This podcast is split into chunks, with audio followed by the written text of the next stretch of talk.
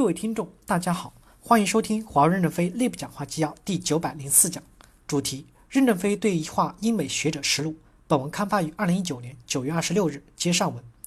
张文宁回答说：“业界现在讨论的非常热烈。其实我们现在看下来，解决正确的方向要从大家是出于对这个技术的担心、恐惧或过高的期望出发。最好的方法是大家走到一起来，社会学的科学家和技术公司能够坐在一起，大家讨论到底用什么样的方法来解决。”任正非回答说：“不会有结果的，大家吵了几十年，也不会有什么结果。”张文宁补充回答说：“我们看到在 ISO 和 IEC，我们也在积极的参加。我们认为有一个平台把大家的关注点能够收集起来。数字技术在快速发展的过程当中，对数字的保护带来的可能的负面效果，我们作为技术公司确实是要是要去关注的。而且作为技术公司，第一点就是要遵守所有国家的法律，不能违反法律；第二，还是要尊重客户的隐私和数据主权。”任正非回答说。我觉得不管多少人坐在一起，都是不会有结果。我认为结果就是百花齐放，允许大家百花齐放，让社会的效果来评价你。张文宁回回答说：“我们认为在产业界还是有进展的，而且需要产业界坐到一起来，真正去相信一个共同的 framework，然后去挑提出挑战。否则，不懂的人天天在挑战，懂的人又不愿意告诉别人这个东西到底是什么。像我手里的手机一样，我可以用这个手机，不用接触就可以翻阅。”我刚才给 Jerry 演示了，他觉得好神奇。我们懂技术的人也觉得好神奇，但是这个技术并不复杂。如果我们让大家了解了，这不是一个特别的、超出人类想象的东西，大家也就相信了。我们认为现在在我们的沟通下，应该有助于在对技术本身更加清晰的认识的情况下，达成一个理性的架构，会帮助更多的不了解的人了解这件事情，用理性的方法来对待这件事情。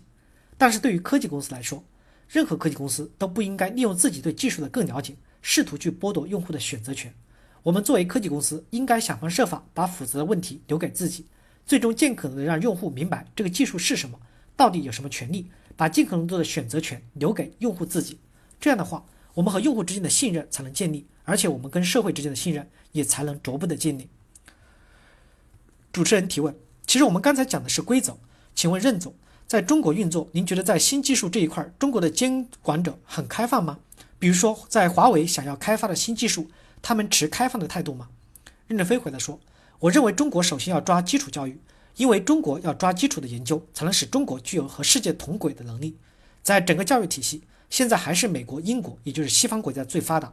他们对于学术的自由、选材的自由是非常开放的。比如说，一个学校同班同学有一千六百门课可以选择，一个学期只能选四门课，所以八个学期只能选三十二门课。”我选择的这三十二门课和你的三十二门课不一样，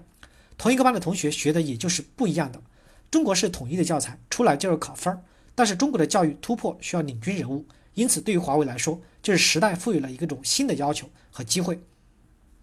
对于我们公司的研究，因为我们是基于全球化的公司，并没有局限在中国国土上，因为我们的基础研究基本化，基本上在百回归线上，从美国、加拿大、英国、欧洲、东欧、俄罗斯、日本。在整个北回归线上，所以我们有三万多名外籍员工，包括相当大的科学家群。我们公司中有七八万的研发人员，这些研发人员中有一部分也是科学家，有一部分是顶级专家。他们结合起来就形成了一种新的机会，用来寻求突破的机会。这种机会我们走在前沿，所以没有受到任何的限制。我们只是想在新技术上为人类多做一些贡献，并没想做商业的霸主，因为我们不是上市公司，不谋求财务报表多好看，我们谋求的就是实力增强。这就可以了，所以我们觉得没有什么事情能够限制住我们。感谢大家的收听，敬请期待下一讲内容。